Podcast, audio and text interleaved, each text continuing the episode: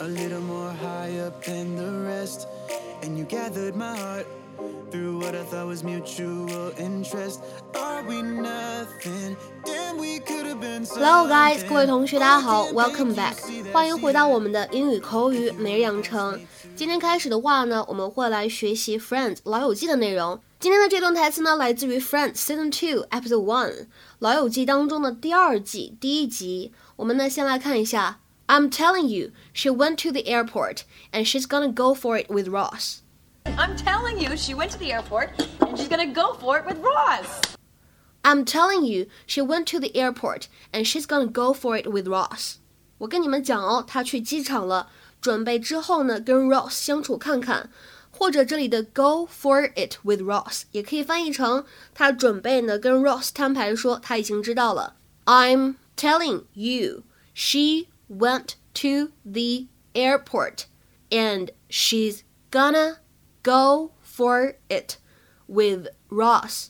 I'm telling you, she went to the airport and she's gonna go for it with Ross. 那么这段台词当中呢，首先我们看一下 went to 当中呢有一个完全失去爆破的现象，可以读成 went to，went to。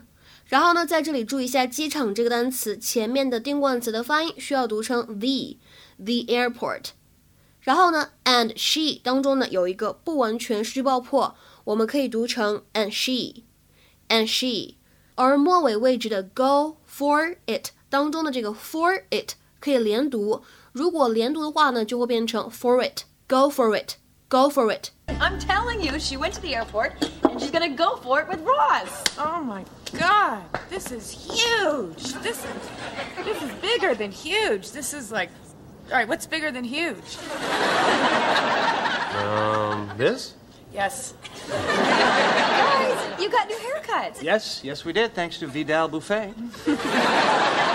Because you know, if you don't look good, we don't look good. Oh, I love that voice. Oh, Rachel, airport, airport. Ross, not, not alone. Julie,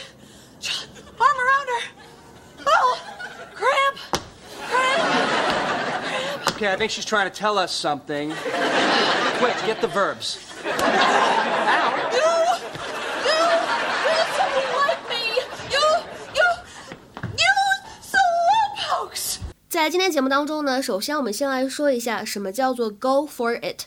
这个表达呢，其实在口语当中特别常见，它的意思是大胆试一下，冒个险，经常用于鼓励别人的时候用。 If you go for it, you make a big effort to achieve something, or you decide to do something. 比如说，下面呢，我们来看一些例子。第一个，我知道我赢不了这场比赛，但是呢，我仍旧全力以赴了。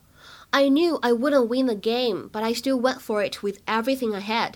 I knew I wouldn't win the game, but I still went for it with everything I had. 那么再比如说第二个例子，这个就更好理解了。这是两个哥们儿之间的对话，第一个人呢叫 Sam，第二个人呢叫 Mike。首先呢，Sam 他说，I'm thinking of asking her out on a date, but what if she said no？我打算约她出来，但是如果她不同意怎么办啊？那么这个 Mike 是怎么说的呢？Just go for it, dude. You'll never know unless you ask. 哎呀，你先试试啊，伙计，你只有问了才知道行不行啊 ？I'm thinking of asking her out on a date, but what if she says no? Just go for it, dude. You'll never know unless you ask. 那么在刚才视频对话当中的末尾，Rachel 她说，You slow pokes，你们这个龟速啊， You slowpokes. 在这里的话呢，从语法的角度来看，其实是一个同位语的表达。我们今天就稍微说一下意思。Slow poke 这个单词呢，在美式英语当中，我们会经常使用 slow coach。Slow coach 用来指动作非常的迟缓、动作非常迟钝的人。Someone, especially a child, who is walking or doing something too slowly。